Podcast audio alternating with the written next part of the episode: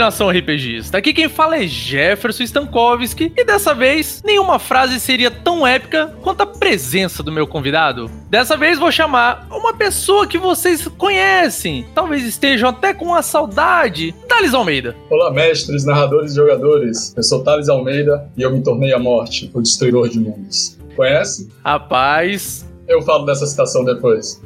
Deixa pra lá daqui a pouco. Gente, e agora, como um arroz de festa, a parte mais importante, tenho a honra de receber aqui Eduardo Spor. Olá, galera. Fala aí, pessoal do RPG, da literatura, dos podcasts. Prazer estar aí falando com vocês aí. Gente, hoje vamos falar um pouco sobre personagens épicos e principalmente porque temos aqui um conhecedor de seres angelicais, seres que detêm um poder absurdo, se não divino. Temos a presença ilustre aqui de Eduardo Spor, então, Dudu, pra quem não lhe conhece, o que eu acho assim, não deve ser desse mundo, mas vai que alguém não lhe conhece, me diga, quem é Eduardo Spor? Costumo me, me classificar como um nerd, que eu acho que vocês também são, mas sou jornalista, sou escritor, sou autor de alguns livros aí, dentre eles A Batalha do Apocalipse, a série Filhos do Éden. Tô navegando pela internet, pelos podcasts, tenho meu blog Filosofia Nerd, participo do, do Jovem Nerd do Nerdcast. Então, uma rápida apresentação seria isso aí. Gente, olha só, uma rápida apresentação talvez não fosse o, o suficiente pra falar da presença que Eduardo Spor está na internet, né? O cara participa de Jovem Nerd, o cara tá com catarse aí que já tá explodindo todas as metas, tá fazendo meta estendida, bateu as metas estendidas e agora, quando, como é que faz? Quando chega na meta, dobra a meta? É isso? Dobra a meta. É isso que dizem, né?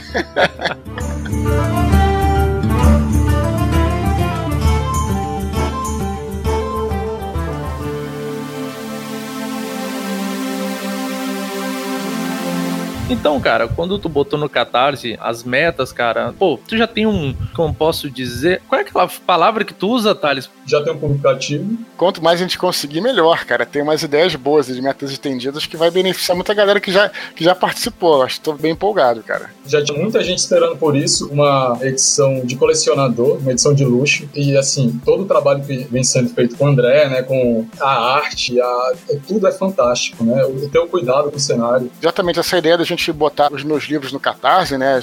Sabe que eu, pô, tô na estrada já tem algum tempo. Alguns já me acompanham há anos, né? Desde do, de 2007, cara, no Jovem Nerd. E aí, cara, nesses 12 anos aí, a gente queria fazer um material para fechar o universo aí, para ser uma coisa que vá é, prestigiar aquela galera que tá sempre comigo e tal. Então a gente teve essa ideia de fazer essa edição de colecionador dos meus livros, né, cara? E aí a gente resolveu colocar no Catarse como financiamento coletivo. E o bom do Catarse, além de tudo, é porque você pode escolher meio que lá suas recompensas. Naturalmente, se você fosse comprar esses livros numa loja, por exemplo, você lá comprava o livro e acabou. Mas no Catarse não, né? No financiamento coletivo você vai lá, escolhe, você pode escolher recompensas, pode escolher outros brindes à frente e óbvio, né, que além de tudo você tem o seu nome impresso no livro, né, cara? Isso que é o, o especial. Então o que eu acho bacana do financiamento coletivo, não só o meu aí que já tá rolando já desde começo de agosto, né, é unir a comunidade, cara. Sabe, isso tá sendo muito maneiro, tá me dando a oportunidade de fazer, pô, a gente faz lives e fica colocando várias paradas na internet, conversando com a galera, tá sendo, pô, muito maneiro mesmo. Então, acho que a melhor parte de qualquer pessoa, não só eu, né, fazer, é, trabalhar o financiamento coletivo é isso, é juntar esse público, porque às vezes você tem um público até, que é até grande, mas só que tem aqueles que são os que, estão com você desde o início e tal, que é um público mais exclusivo. E pra essa galera, o financiamento coletivo é a melhor opção, sabe? Então tá sendo bem bacana aí. E logicamente, quem quiser conhecer, cara, catarse.me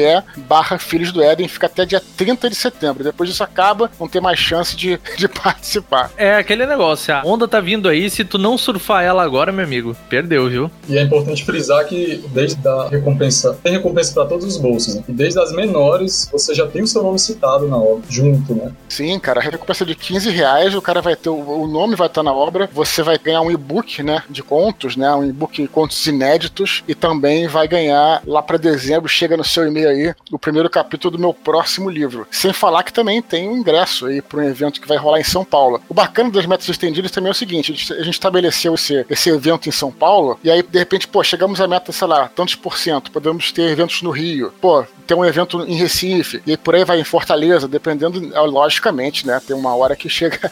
Mas o bacana do Catarse é isso, cara. Né? Você vai acumulando lá as recompensas e ainda vai podendo crescer a meta. Isso que eu acho maneiro. Então, cara, é realmente é um campo novo para mim. Eu aprendi muito com meu querido amigo Leonel Caldela, que participou do Tormenta 20, foi um financiamento histórico aí que teve. Maior, cara, o maior do Brasil. Meu Deus, isso, foi cara. um absurdo, absurdo foi um fenômeno, cara. E aí eu aprendi muito com ele, quer dizer, eu pedi conselhos e tal, e agora eu tô fazendo esse meu próprio financiamento aí, cara. Tá sendo bem legal. Tá aproveitando para falar sobre o cenário, né? Eu lembro que a inspiração, né, o início de tudo, foi uma adaptação do filme Anjos Rebeldes ao cenário O Mundo das Trevas, foi isso mesmo? É até legal falar isso aqui num podcast de RPG, né? Porque tem tudo a ver com RPG. Cara, assim, eu sempre gostei de escrever, né? De criar histórias e tal. Quando eu conheci RPG, acho que como muitas pessoas, aquilo foi uma válvula de escape incrível, cara. Porque, claro que quando você escreve, você escreve, blá, blá, blá e ainda demora para escrever, ainda demora pra você mostrar para as pessoas, ter um feedback e tal. O RPG é uma ferramenta narrativa que te permite ter um feedback na hora. E não é daqui, não é quando acabou o jogo, né? Também, claro, tem aquele feedback quando acabou o jogo. A pessoa fala, ah, o jogo foi chato, foi legal, foi bacana. Mas tem também o feedback na hora. Isso para quem gosta de criar histórias é uma preciosidade. Aquilo ali me cativou, assim como deve ter cativado muitos caras que gostam de escrever e contar histórias e tudo mais. No caso, meu cenário surgiu numa porque a gente tava jogando na era dos anos 90, né? O, o vampiro, né? Porra, lobisomem, mago, aquela coisa. Eu era mais do time do vampiro. Na realidade, é porque o mago eu não entendia muito bem. Ninguém é perfeito, né, Thales? o, cara, o cara preferiu ser, ser vampiro fazer o quê? Quer saber de uma coisa? Eu escolheria, se eu fosse um né? Eu escolheria lobisomem, né? Eu sou mais o time do lobisomem. Olha! É da armadilha. Mas eu mestrava e jogava vampiro porque era incrivelmente mais simples, cara. Eu me confundia muito com aquelas regras do lobisomem. Aqueles combates que se jogavam um milhão de dados e tal. Não tô criticando, não, tô só fazendo uma análise da época. Aí, beleza, a gente resolveu fazer um jogo com anjos e demônios, né? Que a gente resolveu fazer e cara, regras completamente malucas. A gente não tava numa de entrar num confronto, a gente tava mais de fazer roleplay. Era uma época, cara. Era uma uhum. época, eu não sei qual é a faixa etária de você, mas na minha época eu já sou um cara mais velho. E na minha época tinha os lives, é, live actions, né? Que você fazia ação ao vivo e tal. E aí a gente fazia essa parada. Aí a gente, pô, resolveu criar esse cenário, né? E surgiu como Mundo das Trevas. E aí foi até interessante porque a primeira biografia que eu escrevia, assim, o primeiro conto que eu escrevia, a parte literária desse universo universo do Batalha do Apocalipse do Filhos do Éden. Na época nem tinha Filhos do Éden, né? A gente não tinha nem Batalha do Apocalipse na época. Foi um conto chamado O Último Anjo, que por acaso até tá num um desses livretos de contos que tá no Catarse, né? No caso, O Último Anjo, que na realidade, sabe como é que ele surgiu, cara? Surgiu como eu escrevi na biografia de um personagem pro jogo. Não foi nem pensando em literatura. Caramba. Aí depois, cara, que aí eu fui mandar esse conto pra um concurso, aí eu reescrevi ele, tirei lá aquelas partes que seriam copyright, né? Do, do Mark Tirei a parte que falava sobre, por exemplo, Andarilhos do Asfalto, não sei se vocês conhecem, é uma tribo de lobisomem. E aí, pô, tava lá, blá, blá, blá, aí eu tirei aquilo, né, botei outra coisa, para não ficar, né, e aí fui e mandei, até ganhei o segundo lugar nesse concurso aí, e aí fui publicado, né, nesse, nesse, nesse continho, da, num, num livro da faculdade, há anos atrás. E aí que surgiu, então, esse universo através do RPG, sabe? Massa. E você tem uma pegada, assim, uma veia muito perfeccionista, né? Porque quando você vai falar sobre algo, você pesquisa a fundo antes de incluir, mesmo que seja um detalhe no cenário, você procura saber o, o máximo possível sobre o assunto antes. Tanto que suas participações nos Nerdcast de História tem, em muitos aspectos, você separa o Felipe Figueiredo, que é da área, né? E aí a tua construção acaba ficando muito rica. E eu, eu acho que isso vem muito do RPG também, porque quando você tá ali tendo aquele feedback na hora, a cobrança de coerência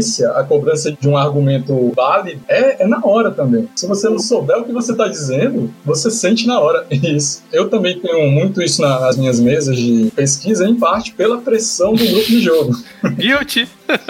É. Culpado aqui. Aí eu tenho uma pergunta sobre isso, porque se você fez uma pesquisa tão aprofundada sobre a geopolítica moderna, né, sobre o, os fatos da Segunda Guerra Mundial, enfim, né, toda pesquisa que você fez tetralogia, você também fez uma pesquisa provavelmente ainda mais profunda sobre religião, sobre, sobre mitologia. Você cita outras mitologias, outros panteões, né, que você dá uma explicação para esses panteões na tetralogia. E aí, qual a tua relação com o conhecimento que você adquiriu qual a relação com essas crenças, principalmente com a crença cristã? Pô, cara, beleza. Primeiro, assim, essa lance da pesquisa, eu te agradeço, assim. É, a pergunta, mas assim, eu faço uma pesquisa, claro, tento ser o mais preciso possível, mas também eu acabo sempre escrevendo, cara, sobre coisas que eu sempre gostei, assim, sabe? Uhum. Então, é, são coisas que eu estudo há muitos anos. Então, é claro que talvez um dia eu faça, assim, uma história sobre uma coisa que eu nunca li, e aí eu vou fazer essa pesquisa mais aprofundada. No meu caso, como eu tô te falando, são coisas que eu sempre me interesso. Claro que a fantasia você tem essa possibilidade de fazer uma, vamos dizer assim, uma licença poética para algumas coisas, né? Mas também não pode catapultar o cara para fora da história, então é importante você realmente ter, esse, ter essa, essa base. Quanto ao Nerdcast, eu só queria comentar que valeu, mas também não tenta me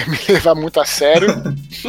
em alguns aspectos. Não, falo, é, sim, não, não, agora eu tô falando até no aspecto histórico mesmo. Das piadas não pode mesmo, mas eu digo assim, no aspecto histórico, eu vejo muito assim, pelo menos o que eu acho legal, é dos papos e tal, é pra ser um papo de bar. Eu falo isso até porque tem muita gente que fala, ah, o fulano errou lá, esse clã fez errado, falou alguma coisa errada tal. Eu acho o seguinte, cara, acho que a função do Nerdcast, sobretudo até de todos, mas de história também, é não é ser perfeitamente preciso. Pelo contrário, na verdade, até tem a seção lá de e-mails, né, que historicamente era chamada de caneladas, historicamente, porque é o erro dos caras. A gente sempre errava. E faz parte errar, porque ali, justamente, um papo de bar. No papo de bar você não tá preocupado em dar uma palestra. Sim. Tá vendo, Thales, o que, que é um cara humilde? O cara erra de propósito só é. pra ter o bloco de caneladas. Meu, o cara é muito humilde, velho. Puta que pariu. então, o que eu vou te falar, mas aí o papo de bar, o papo descompromissado, veja bem, esse que vai te levar ao interesse pela coisa. Uhum. Sim. Tanto que, que é muito usado por professores, né? Claro, cara, não tem a menor dúvida que o meu interesse por história, inclusive, surgiu assim, né? Amigos meus conversando, ouvia pessoas falando e tal. O cara fazia um erro ali, comentando, tá tomando uma cerveja, às vezes, não... claro que ele não vai acertar todas. Uhum. Aí eu ia para as fontes verdadeiras, para os livros e para tudo mais, entendeu? Então acho que a função do Nerdcast é essa, sabe? Tipo, é despertar o interesse. Não ser também muito preciso. É claro que a gente também não vai lá falar só besteira também, porque aí também fica demais. Mas acho que também tem essa é, coisa vocês tenham cuidado, né? Quanto à religião que você falou, meu interesse foi sempre foi muito nesse sentido, assim, não sei porquê. Talvez. Até sei porquê. Porque eu acho que talvez com 4 anos de idade eu assisti meu primeiro Star Wars no cinema. Né? O primeiro Star Wars que eu assisti foi Império Contra-Ataca. Eu pô, gostava muito daquelas histórias mitológicas, né? Porque o Guerra nas Estrelas tem uma. Essa, pelo menos a série clássica, né? Ela tem essa pegada épica, né? Eu não diria épica, mitológica, né? Com herói, com vilões e arquétipos, uma história arquetípica que pode ser comparada aos mitos de verdade e tal. E aí, cara, quando eu fui estudar isso no colégio mesmo, religião tal, eu vi ali pontos que se conectavam né? com aquelas histórias que eu achava legal. Aí depois fui procurar a estudar mais sobre vários tipos de religião, porque as religiões e os mitos estão muito próximos, né? Mas eu diria até mais mitologia do que religião. Né? Eu falo que nos meus livros eu não, trago muito religião, eu trago a mitologia. A mitologia é, é o estudo dos mitos daquela religião. A religião já é dogmática, né? Já é uma coisa que né, tem o dogma e tal, e ali não é assim. Então, é pelo menos essa é a minha visão da coisa, sabe? Hum, interessante. Eduardo, seguinte, eu vou te chamar Dudu, todo mundo chama. Eu já tô me escalando, tá? Não sei nem se pode ou não, mas já vou chamar de Dudu, viu? Tranquilo, cara. Fica à vontade. Dê dinheiro, mas dê intimidade. É, o Shimu é, pediu desculpa. Ele ia participar aqui, só que ele tava com um compromisso já agendado. Ele até tentou ver se conseguia arrumar um tempo para gravar aqui com a gente, mas. É, meu grande amigo aí, grande mestre do lobisomem e responsável por muitas das minhas histórias aí. Pois é, ele ia estar tá aqui com a gente, daí ele pediu desculpa por não poder estar. Tá, e menção honrosa aqui pro Shimu. Deixa eu te dizer, Dudu, nos teus livros, que a gente fala ali de seres angelicais e demônios em si, né? Ah, são os anjos caídos. A gente vê um nível de poder bem elevado, certo? Certo, certo. Você consideraria eles, assim, nível de poder épico no cenário da qual eles se encontram? Isso é uma boa pergunta, cara. Isso é uma boa pergunta, cara.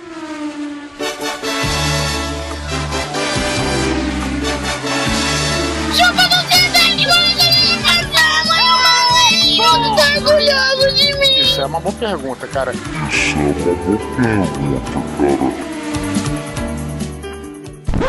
Sim, na verdade, bom, como eu te falando, eu escrevi os quatro livros, né? E os personagens da Batalha do Apocalipse, que é o meu primeiro romance, eles são bem nessa linha. Pela influência de Cavaleiro do Zodíaco tá? Não sei se vocês chegaram a ver na época e tal, mas a Sim, gente era muito fã de Cavaleiro Zodíaco, era, né, aquela coisa quase super-herói, né? Dava um soco, o cara atravessava a parede e tal. Então, foi até interessante ver como é que essas várias dessas influências né, se juntaram. Tem o RPG com o Mundo das Trevas, tem lá Anjos Rebeldes, que a gente falou aquele filme, os quadrinhos da Vertigo, né, que talvez a galera conheça aí, o Sandman, Hellblazer, mais conhecido hoje como Constantine, tem o Sim. Preacher, né, que era uma, uma turma assim desse tipo tal, e o Cavaleiro Zodíaco. Aí você vê, pô, eu achava maneiro, por exemplo, as histórias do Sandman. Eu, eu até no Nerdcast antigo citei Estação das Brumas, que eu achava espetacular, que os Uhum. deuses se juntavam pra ver quem ficava com a chave do inferno e tal. Achava maneiro aquilo, mas imagina aqueles caras, porra, poderes épicos de porrada, o estilo Cavaleiro Zodíaco. Então é engraçado como é que hoje você eu vejo assim, olhando né, para trás, todas essas influências como é que elas se, se cruzaram, sabe, cara? E nesse nível o Batalha do Apocalipse foi bem épico mesmo, porque, pô, tá falando de personagens super poderosos, é, arcanjos, né, cara? Anjos poderosos, é, deuses antigos e tudo mais, etc. Umas magas roubadas, né?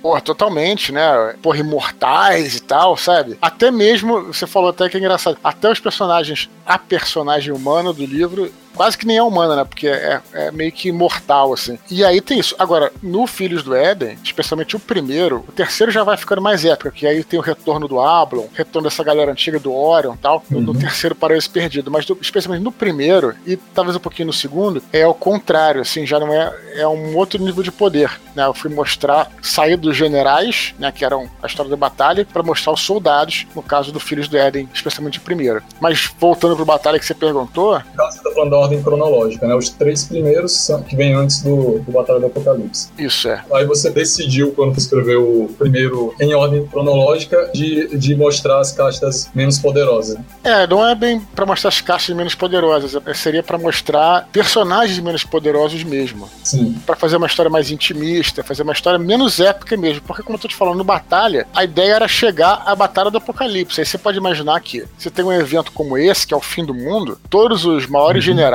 celestes e tudo mais estarão reunidos ali, né? Seria um evento é, é épico, um evento final. E aí, retornando no tempo, na verdade, antes disso, você pode colocar personagens mais comuns, assim, né? E mostrar como é que a humanidade se relacionava com isso, né? O próprio Abalon, que é o personagem do Batalha do Apocalipse principal, ele chega num ponto que ele tá lá no, num cubículo dele morando, mas se ele quiser, ele não se relaciona com a humanidade. Ele simplesmente, até pelos poderes de se esconder, né? Porque os querubins são predadores também, então também não, não só dão porrada, né? Eles se escondem bem e tal. Então, se ele quiser, ele passa ao largo da sociedade mesmo. Não tem nenhum problema. Agora, aí como é que eu vou mostrar a humanidade? Aí depois no Filhos da Ed um outro personagem que é o contrário, né? Ele precisa fingir que é um ser humano para poder viver as guerras do século XX. Agora, o épico seria mais a Batalha do Apocalipse mesmo e o Paraíso Perdido, que é o último do Filhos do Éden, né? Aí já retorna a ser épico também. Realmente, meu amigo, aquela cena na ponte, que o Apo tá de moto, e daí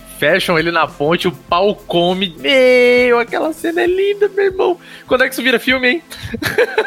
Essa cena é bem emblemática mesmo, cara, e, e eu, eu tenho uma coisa a falar sobre ela. E fico muito feliz em poder dizer isso, porque tem a ponte Rio-Niterói, né? E aí, quando eu escrevo essa cena, cara, eu. Bom, quando você escreve, você não tá pensando que o nego vai achar e tal, você tá querendo escrever e, e se expressar. Aí depois você faz suas edições e tal. Mas essa cena é maneira, cara. Na verdade, todas essas partes que se passam no Brasil, porque eu tinha pensado que, depois que eu acabei de escrever, eu não mudei. Mas eu cheguei a pensar que, pô, poderia até virar uma coisa ruim, porque a galera ia lá ver uma ponte no Brasil e ia falar, pô, que coisa meio ridícula tal. E na realidade foi o contrário. Isso é uma parada que foi, me deixou muito feliz, cara. A galera gostou da parada, assim, pelo menos, claro, tem gente que não gostou. Na realidade, tem gente que não gosta dos meus livros, tem gente que gosta, isso tudo bem. Mas em geral, isso foi até um diferencial, cara. Em geral, a galera recebeu bem. Para um cara tá na Alemanha lendo o livro, a ponte Rio-Niterói exótica, né? Sim. Por exemplo, a- o, o Rio de Janeiro como cenário é exótico, né? Exatamente, pra gente é muito próximo. E a gente sabe, cara, como tu falou, tem gente que gosta dos teus livros, tem gente que tá errada. Simples. Tem outra opção. Não, é. É claro que tem, todo mundo tem o direito de achar, é assim, pro leitor, ele tem o direito sagrado, né, de, de achar o que ele quer do livro, né, sem problema nenhum. Mas assim, eu acho que, no geral, eu acho que isso agradou mais do que desagradou, e, e foi uma surpresa pra mim, porque eu falei, pô, de repente, pessoa não vai receber muito bem e tal. Mas eu acho que também a gente subestima muito, a gente não, né? Mas assim, no geral, às vezes as pessoas subestimam muito o leitor, cara, sabe? Pô, é, é quando eu comecei a escrever, tinha uma ideia assim de, cara, você vai escrever um livro muito longo, a galera não vai gostar, não vai ser bem aceito e tal. Aí tinha muita gente que fazia livrinho pequeno para poder, sabe, ser mais palatável. Não, cara, não é bem a pergunta que vocês fizeram, mas eu digo assim, cara, escreva uma história que você quer escrever. É, conte a história que tem que contar, né? Pois é. Perfeito, perfeito. Sem ficar pensando se tô lindo, sabe? Né? Aí depois veio, é, mais pra frente até o Guerra dos Tronos, né? Que livros foram best-sellers, né? Foram best-sellers. Ah, tá. Tu tá falando e... do livro, ok. Eu, deixa eu tirar não, não, a faca tô... aqui do, do meu rim aqui. Tá bom, vai, continua.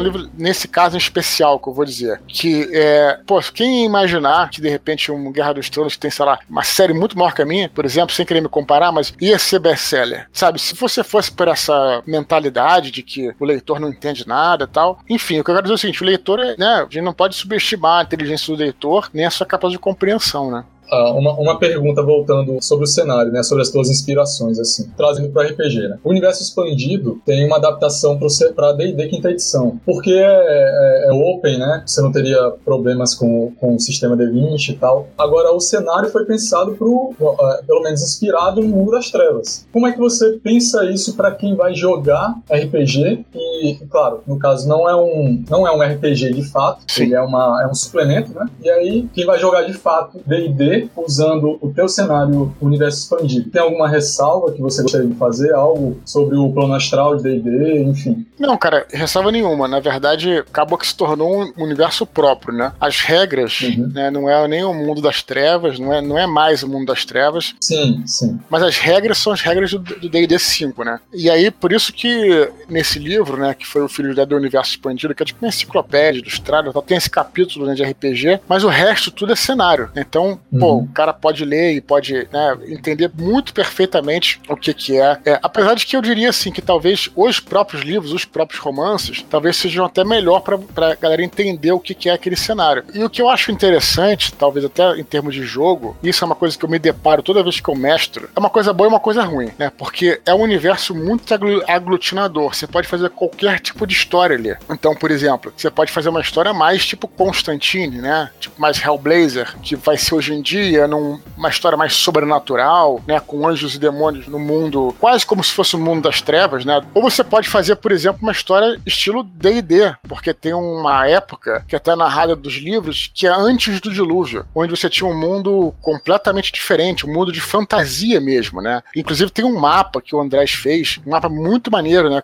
É o mapa da Terra, assim, mas como é que ela era antes do dilúvio e tal. Aí você pode até fazer, pô, beleza, mas essa é uma pegada mais cona, que era uma pegada pegada mais com dragões e tal, beleza. Aí você tem lá outras dimensões, como Asgard, né? Que é o plano das criaturas nórdicas e tal. E por aí vai, cara. Você pode fazer praticamente qualquer coisa. Isso é uma coisa boa e uma coisa Sim. ruim, porque você tem que, pô, caraca, em que época que eu vou. Não, tem que falar, não, vou, vou, cara, eu vou fazer diferente. Tem um cara que tá fazendo, um amigo meu que tá fazendo na Segunda Guerra Mundial, uma história de anjos lá na Segunda Guerra Mundial tal, na Rússia, na União Soviética ali, no meio de tudo devastado, tudo. Então você tem possibilidades muito grandes de fazer. No meio da aquele episódio do Love, Death and Robots, tá ligado? Eu adorei esse episódio que tem muito a ver com uma história que eu tinha escrito. É uma história que se passa é, do Anjo da Morte, né? Que, que é bem parecida. Cara, eu achei aquilo, pô, a cara da parada. Seria na, mais ou menos naquele cenário ali, mais ou menos que tu, o que ele tava bolando era tipo assim? Na, mais ou menos aquele cenário? É, porque o que acontece? Você tem lá, falando um pouco de história rapidamente, só abrindo esse parênteses aí. Eu até falei sobre isso no Nerdcast um pouquinho, no, quando a gente gravou sobre esse programa porque é,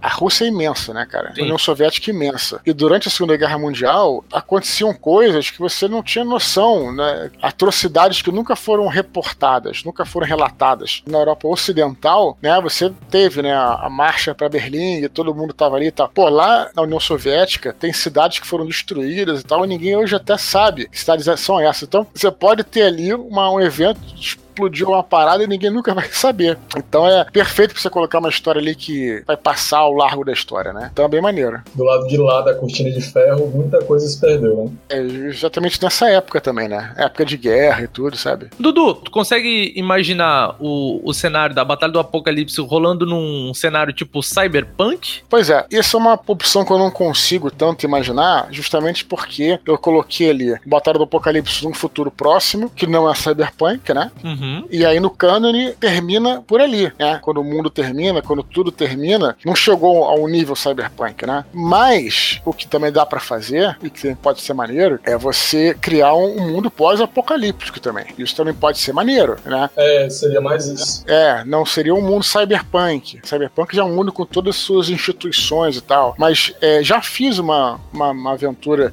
não vamos dizer assim, numa linha de tempo alternativa, onde tinha tido apocalipse, o tecido da realidade tinha caído e o mundo era, vocês vão até achar engraçado, cara, semelhante a um desenho animado que eu via na minha, na minha infância chamado Thunder o Bárbaro. Esse desenho animado era um desenho que tinha magia, tinha uns bárbaros lá e tal, mas era depois do apocalipse, né? Porque a, a magia renasceu na história desse desenho, a magia renasceu depois do apocalipse. Então você tinha lá, sei lá, magia, mas o cara também pegava um, um jeep velho, colocava gasolina e saía, saía andando, entendeu? Era super farofa, mas era legal. É o que tem pra hoje.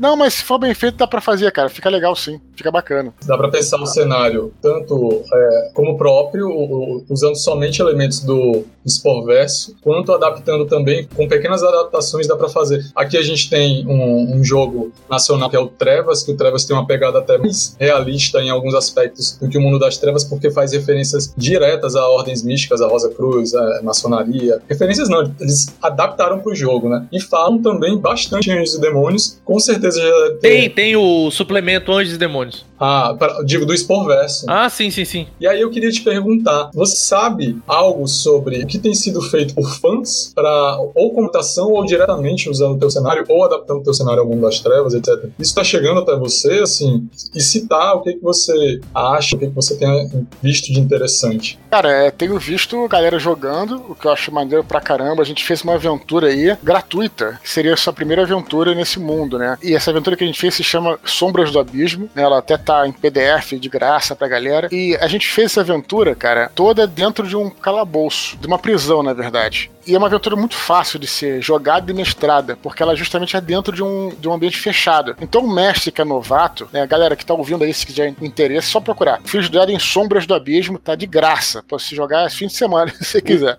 O link vai E estar aí- aqui no post, viu, gente? Vale a pena. E aí é uma excelente aventura, cara, que a gente trabalhou com todo carinho, é uma aventura curta, dá pra jogar num dia, e ela toda dentro de uma prisão. Então é, é muito bom pro mestre novato. Se o mestre novato pegar aquilo e ler tudo, e meio que já sabe o que, que tem em cada câmara, não tem como jogar. Cara, jogadores, obviamente, de RPG podem fazer o que eles quiserem e devem fazer o que eles quiserem. Vocês não tem como, Uhum. muito como sair daquela prisão. Então, pro mestre novato é excelente, porque o cara vai ter um ambiente controlado ali. Então, a- o feedback que eu tive dessa aventura, ela foi escrita por mim, pelo Shimu, pelo Andrés, né? Fizemos em conjunto. É, eu fiquei muito feliz, cara, em ver a galera, é, algumas pessoas, né, é, nos dizer que, pô, foi a primeira aventura que mestraram, e aí começaram, até usaram, sei lá, no D&D, e numa, até numa história de fantasia, usaram aquilo e, e gostaram, tudo, porque aí você, né, tá meio que já se devolvendo pro pessoal aquilo que nos formou, né, porque o RPG, pra mim, foi muito importante na minha formação. Então eu fico feliz pra caramba com isso, cara. Do RPG viemos, do RPG retornaremos, né? É óbvio, pra sempre, cara, pra sempre. Só uma coisa que eu acho que, que não é muito dita, né? Mas o RPG, ele tem sido jogado desde a década de 70. Muita gente famosa joga, a gente viu Vin Diesel, viu uma galera aí.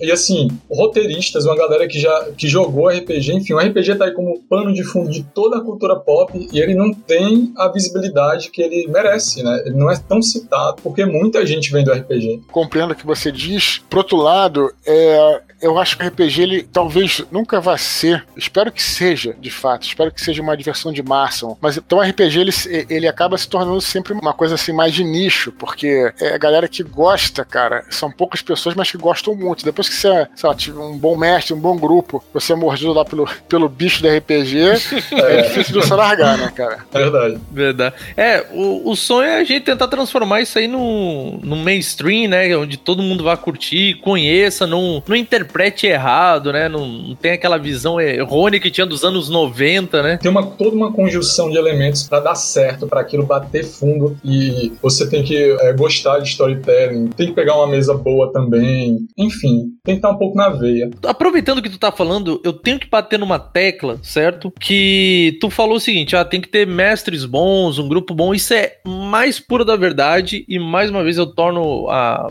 eu expressar aqui minha opinião mesmo, certo? Por isso que eu sou a favor dos, abre aspas aqui, né? Que ninguém tá vendo, os mestres profissionais, o pessoal que tá, tá trabalhando, mestrando. Porque são os caras com já, tipo, com bastante experiência, eles sabem como trabalhar direito e às vezes a, as pessoas querem começar, tipo, tem dinheiro, tem disposição, mas não tem tempo para bolar uma aventura e contrata o cara. É um cara desse aqui que eu acho que vai abraçar novos jogadores, sabe? Fazendo uma história legal, é, usando todo o know-how, toda a experiência que o cara já tem, saca? Eu sei que tá é. bem fora do assunto, mas eu achei interessante encaixar aqui. Mas, Spor, deixa eu te perguntar uma coisa. A gente tá falando de personagens épicos, de muito poder e tal. Pra ti, cara, tem alguma habilidade, alguma magia, algum poder assim épico que tu acha assim, cara, eu gosto tanto disso que tu olha assim, se eu pudesse ter, eu, eu queria ter essa habilidade, o que seria para ti? Deixa eu pensar, cara, não sei. Bom, temos aí o temos aí o feitiço, feitiço wish, né, o desejo. É, Isso é um feitiço do cara. Mas deram uma bela cortada Nerfada, de, né? né, na, na, segunda edição é super poderoso, né? Um negócio poderoso e tal. Mas eu falei dele, cara, para dizer o seguinte, na verdade. Por que, que eu, eu, citei o Wish aí? É porque os poderes épicos, até no RPG, é, a gente às vezes usa de forma muito vulgar, sabe? E eu acho que o bacana, na verdade, o épico mesmo, não é você jogar uma magia ou dar um ataque ou coisa do tipo, mas é quando aquilo se torna realmente relevante pro jogo, tá? Então, por exemplo, se você, no caso né, do Wish, vamos falar desse poder para dar um exemplo, né? Eu nem, nem lembro como é que tá hoje na quinta edição, mas a segunda tu podia fazer o que quisesse, e aí você, o cara fazia a torta direita lá e, e falava uma coisa. Agora, você vê, por exemplo, tem uma cena num filme Excalibur que o Merlin faz um Wish. Na hora que o Uther encrava a espada na pedra, ele tá com o bebê Arthur no colo, né? E ele fala: quem retirar a espada da pedra será rei. Né? Isso é um dos wishes mais fodas, mais maneiros da literatura e da mitologia. Isso foi um wish. Isso é um uso épico do wish, né? Do desejo. Então não é só o poder do feitiço. Na verdade, é como é que você usa ele, né? Pra tornar aquela tua história relevante, sabe? Pra não ser só mais um slot, né? Naquele círculo, né? Perfeito, é aí que eu tô te falando. Será que é épico o cara lançar um, um wish, um desejo, simplesmente para fazer o cara desaparecer ou sem nenhum contexto? O cara pode fazer, tá na regra também, né? Mas não é, não, não diria que é épico, apesar do grau de poder alto, né? Eu acho que é épico quando a coisa coisa se torna relevante para aquela história que você está querendo contar. E a última pergunta antes de eu encerrar aqui. Nas tuas mesas, tu, tu já deve ter chegado aí a levels altos, né?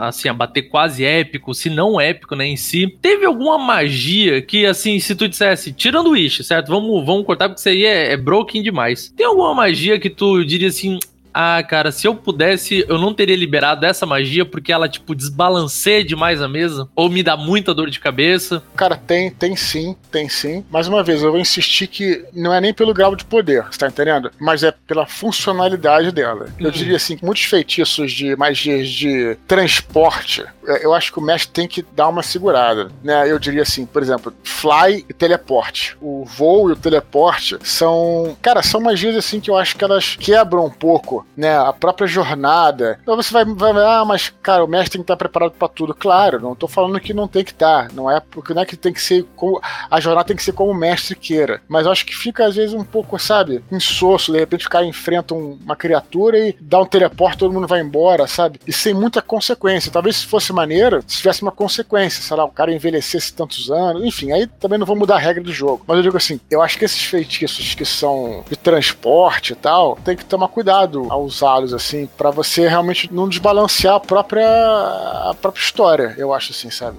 Expo, eu vou te dizer que, olha só, Até que. Eu, eu, tô, eu participei de uma aventura, de uma mesa, de muito tempo, certo? Uma mesa aí de bastante tempo, e vou te dizer. Até que teletransporte, aparecer aqui e ali, era o menor dos problemas. Tinha uma habilidade que, quando o jogador usava, o mestre, antes de narrar a cena, tinha que conversar em particular com o cara. Imagina como é que é isso? Eu vou te dizer. cara. Essa foi pra mim. É, foi uma indireta. Thales, como é narrar com alguém que tem um alto grau de clarevidência? É, se o personagem tem os poderes, se não tem um contrapeso que justifique você não narrar aqueles poderes para ele quando ele tem um bom teste. E aí, nossa, e aí você às vezes tem que alterar sua campanha porque o cara viu uma coisa que só, só aquele teste dele já resolve a história. Eu passei por isso várias vezes. Recentemente eu terminei uma campanha de 14 anos e o Jefferson jogou comigo, de lobisomem. E era no Apocalipse. E foi terrível, cara. Foi ótimo. Cara. Esses poderes, esses poderes, é, é, poderes épicos, assim, desbalanceados. Porque quando eu comecei, eu era adolescente, quando eu comecei essa campanha. Então, eu não fazia ideia do que eu tava fazendo, saí dando poder pra todo mundo. Mas sabe que também acho que isso aí é um pouco o papel do mestre. Claro que você era um mestre iniciante, mas isso não, não é uma coisa que é exclusiva de poderes épicos. Por exemplo, no Vampiro tem lá um, um poder de, de auspícios que é de nível baixo, não lembro qual era, que você tocava no objeto e sentia as impressões do objeto, né? Toque, toque do espírito. Toque do espírito. Beleza. E aí, pô, cara, o lance é o seguinte: que o cara tocava ali na. Ah, vou tocar na porta para ver se tem alguma impressão. Ah, o cara falhou, não tem. Mas vou tocar na maçaneta. Ah, não tem. Ah, vou tocar na, na fechadura. Ah, não tem. Vou tocar. É, então, assim.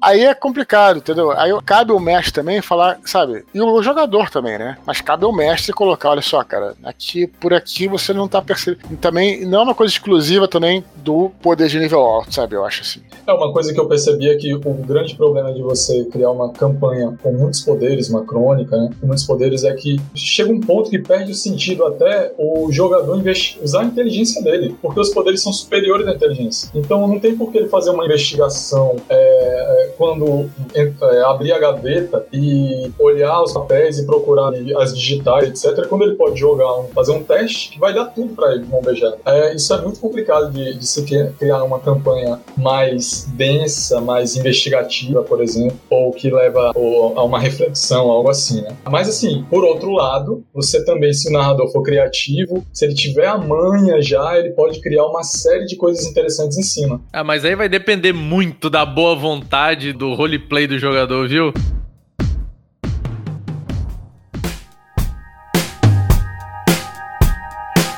Gente, antes de mais nada, quero agradecer mais uma vez pela presença do Eduardo Expor, certo? Dudu, a gente já falou muito do teu livro, já falou muito aqui do, do teu catarse, mas fala mais uma vez, faz o jabá mais um pouquinho, porque, cara, vale muito a pena e o pessoal cobra, pede, então sinta-se à vontade. Beleza, galera, obrigado pelo espaço aí. Então, quem quiser participar lá do nosso financiamento coletivo, fica até dia 30 de setembro. Lembrar que depois disso vai ser impossível você adquirir essa edição aí de colecionador que realmente tá maneira, cara. Todos os livros em capa dura, uma caixa totalmente rígida tal. Tem, pô, vários brindes maneiros, tem um livreto de contos também. Pô, tem, cara, é, várias paradas legais. Então, dá uma olhada lá, catarse.me barra Filhos do Éden. E qualquer dúvida, fala comigo, cara.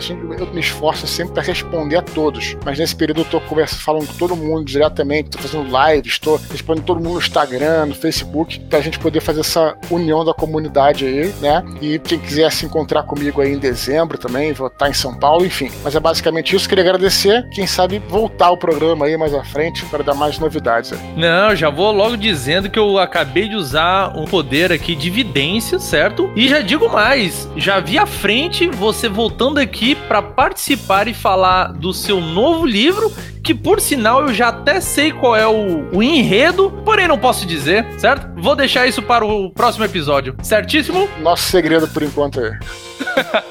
Dudu, brigadão. Thales, obrigado também por ter voltado para participar obrigado, nesse episódio especial, certo? É... Só tenho a agradecer.